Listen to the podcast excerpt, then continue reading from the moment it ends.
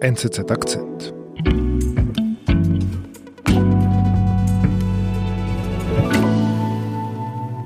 um den Leuten das auch näher zu bringen, um was es eigentlich geht oder wie er sich da sieht, vergleicht er sich mit einem Feuerwehrmann oder mit einem Polizisten, die ja auch wirklich ihr Leben aufs Spiel setzen. Und er sieht sich so ein bisschen in dieser Gruppe.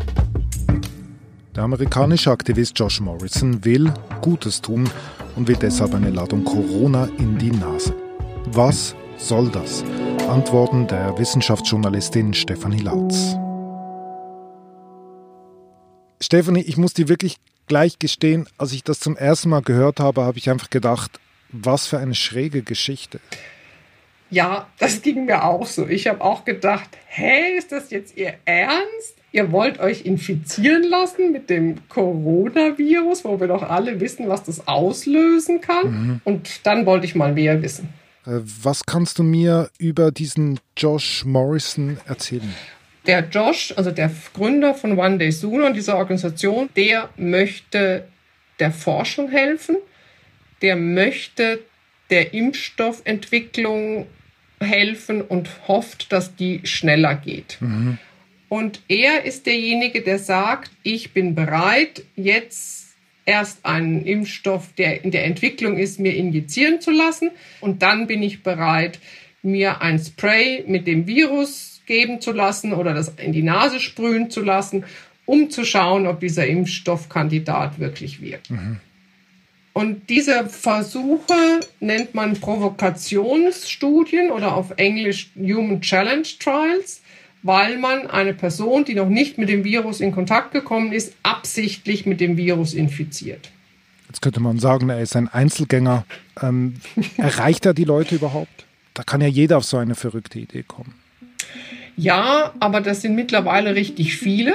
Mittlerweile hat er ja schon fast 30.000 Leute dazu gebracht, dass sie auch unterschreiben und auch bereit wären, bei solchen Provokationsstudien teilzunehmen. Also 30.000 Menschen sind bereit, sich mit Covid-19 zu infizieren. 30.000 Menschen, die eigentlich gar nicht daran erkrankt sind. Genau, das sind, also es müssen Gesunde sein. Also natürlich müssten dann schlussendlich Ärzte das, diese Eigeneinschätzung noch bestätigen. Aber Fakt ist, das sind alles gesunde Menschen, die sich da angemeldet haben. Ich erinnere mich noch gut, wir haben so viel über Corona miteinander gesprochen. Äh, schwere Lungenschäden, wochenlang im Bett, Isolation. Da frage ich mich natürlich, warum tut sich das einer freiwillig an? Ja, das frage ich mich ehrlich gesagt auch. Und dann habe ich mal versucht, mit dem Josh Kontakt aufzunehmen, weil ich einfach wissen wollte, wie der tickt, ob er überhaupt weiß, welches Risiko er eingeht. Also es kann ja auch sein, dass der einfach so total altruistisch durch die Welt geht, völlig blauäugig. Und das wollte ich einfach mal rausfinden. Dann hast du ihn erreicht. Ja, ich habe ihn erstmal angemeldet, und dann haben wir ein Zoom-Meeting äh, abgemacht. So, um, what I want to just mention briefly in the mail. Und dann habe ich ihn da für seine Zeit morgens 9 Uhr, der wohnt in New York, in Brooklyn. Da kam er dann bisschen verstrubbelt an, auf den Bildschirm mit seiner Kaffeetasse in der Hand, also wie man sich so einen Amerikaner ein bisschen vorstellt. You know, I felt like um, I, I, this was back in late March, and I live in New York City, so kind of the epicenter okay, infection. Yeah. Völlig unaufgeregter Typ, jetzt gar nicht irgendwie freakig, also so kam er überhaupt nicht rüber, hat sehr durchdacht argumentiert. Mhm. Also ich war wirklich völlig überrascht. So you need to have a, okay. you need to have a reliable dose of that virus. Yeah. Um, where you know it's going to make you know the right amount of people sick, but not too sick, hopefully. Yeah. And obviously, we wouldn't be like I wouldn't be just like you know keeping a bunch of virus in my refrigerator. Um, it would be with a clinical partner that would be running um, a study. But that would be like a spray, or how would you think about getting yeah, infected? That's a good question. So, so probably the way this would work, the way it works in studying flu, for example, is a nasal spray. Okay. Um, it could also be like a nasal. Und warum? Warum macht er das? Also er sagt, zum einen hat er ältere Eltern und die möchte er schützen. Deswegen möchte er, dass so schnell wie möglich ein Impfstoff gibt.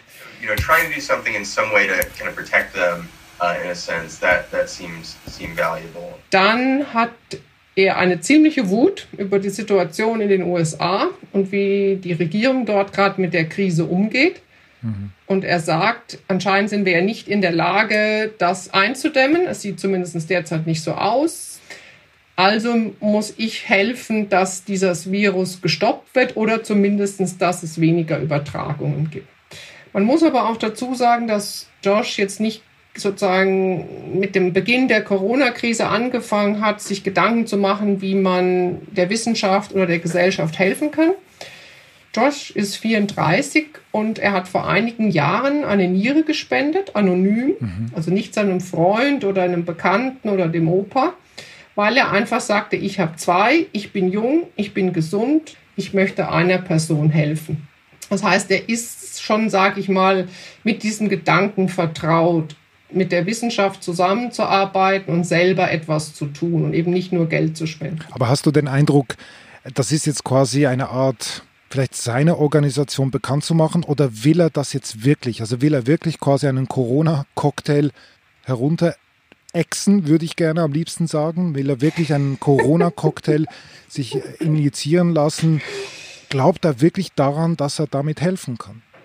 Ja, also er wirkt auf mich völlig überzeugt. It's going to be useful and I think it's a good idea. Yeah. Um, you know, then then, uh, then I should probably try. But are you aware that you could potentially die during the trial? Um, yes. Yeah. So you know, obviously the answer to that is yes. But you know, that could be hundreds of thousands of lives saved. And so, you know, if I, you know, obviously I don't want to get coronavirus. I certainly don't want to die of coronavirus. Nobody wants. um, but fundamentally, you know, it would have been one one life lost to save two hundred thousand, and you know that's definitely better than any other any other way that I'm going to die. So, um, so, uh, so yeah, that's kind of how I think of that question. Okay. But obviously, it's so wie du ihn beschreibst, äh, habe ich das Gefühl, er ist wirklich jemand, der sehr altruistisch denkt. Aber hilft es denn wirklich? Also hilft es all den Pharmafirmen, das sind ja ungefähr 100 Teams, die jetzt gerade dran sind, etwas herauszufinden. Hilft es denen wirklich, wenn Josh Morrison aus Brooklyn kommt und sagt, ich möchte euch helfen, indem ich es nehme? Also ein Josh alleine hilft nicht, aber ich glaube, wenn es genügend andere sind, dann glaube ich schon, dass das helfen kann. Ich habe mich mittlerweile auch äh, eben auch ein bisschen schlau gemacht und mit Forschern gesprochen. Die Sache ist einfach die, es wenn man einen Impfstoff austesten will, gibt man einen Impfstoff einer gewissen Gruppe und man gibt einer Kontrollgruppe ein Placebo. Mhm. Und dann entlässt man diese Leute in die sozusagen in die reale Welt und dann laufen die eben geimpft rum oder sie denken, sie seien geimpft und dann müssen sie sich ja mit dem Virus infizieren. In der mhm. echten Welt. Im Tram, beim, im Restaurant, am See, was auch immer. Also ein reiner Zufall. Genau. Noch dazu im Augenblick, zum Beispiel in Europa, gehen die Zahlen, Gott sei Dank, ja stark zurück. Das heißt, man müsste wirklich sehr, sehr lange warten, bis eine größere Anzahl an Menschen, die diesen Impfstoff erhalten haben, das Virus in echt wirklich treffen. Mhm. Weil nur wenn einer das trifft, sagt das ja statistisch nichts aus. Also man müsste 100, 500 Leute impfen, die müssten rumlaufen, die müssten sich mit dem Virus infizieren mhm. und das dauert einfach wirklich lang. Aber das heißt, dass die Wissenschaftler, ähm, sind die davon überzeugt? Was halten die da davon? Also ich habe mit einigen gesprochen, die darin die einzige Chance sehen, dass man wirklich in einem absehbaren Zeitraum, und damit meine ich jetzt nächstes Jahr zum Beispiel, vielleicht gegen Ende Jahr, schon erste Daten hat, ob das im Menschen hilft. Keiner hat mir gesagt, er hält das jetzt für eine Schwachsinnsidee oder das ist ja völlig ausgeschlossen, so was ich am Anfang dachte.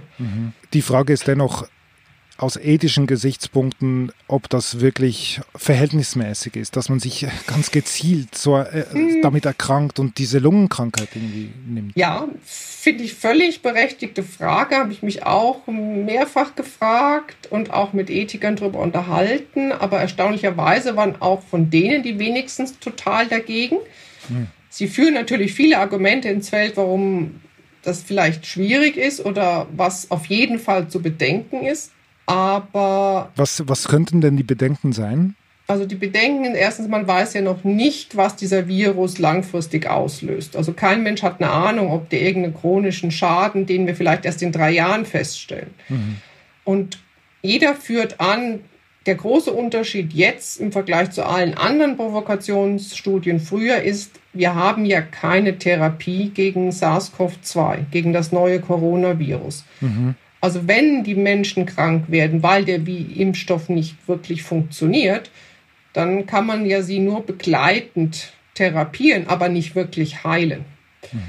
Aber alle sagen auch, dass aufgrund der aktuellen Studienlage ist das Risiko für Menschen zwischen 18 und 25 oder vielleicht auch bis 30 an Corona, dem neuen Coronavirus zu sterben, sehr, sehr, sehr gering. Mhm. Wenn man dann noch schaut, dass diese Personen, die in so eine Provokationsstudie eingeschlossen würden, dass die nicht die bekannten Risikofaktoren haben, dann minimiert man das Risiko ja nochmal. Mhm. Also nach deinen Gesprächen mit den Wissenschaftlern, nach deiner Recherche, kommst du zur Meinung, Josh Morrison ist kein Spinner? Also ich glaube, er ist kein Spinner. Ich glaube schon, dass er ein, in gewisser Weise ein Idealist ist. Ich glaube aber vor allem, dass er sehr, sehr engagiert ist und wirklich sein Teil für die Gesellschaft, also etwas für die Gesellschaft beitragen möchte, dass es vielen Menschen besser geht. Stefanie, du bist Biochemikerin.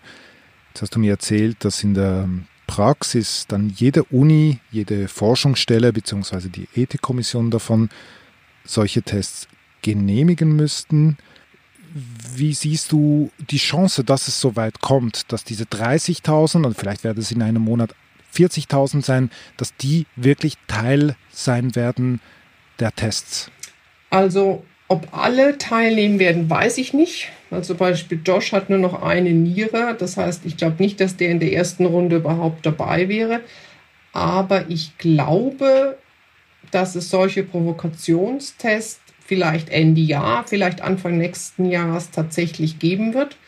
Ich glaube aber, dass man sie vor allem oder zuerst in den USA machen wird weil dort legt man mehr Wert auf die Entscheidung des Einzelnen. Wenn dann jemand sagt, ich bin informiert, ich kann das zeigen, ich kann das nachweisen, so wie Josh im Gespräch mir gegenüber, mhm. dann vertraut man dieser Entscheidung und sagt, ja, du bist informiert, ja, du bist freiwillig.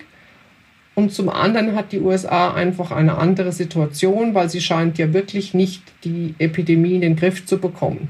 Mhm. Von daher ist der Druck dort noch schneller einen Impfstoff zu haben als hier sicher größer.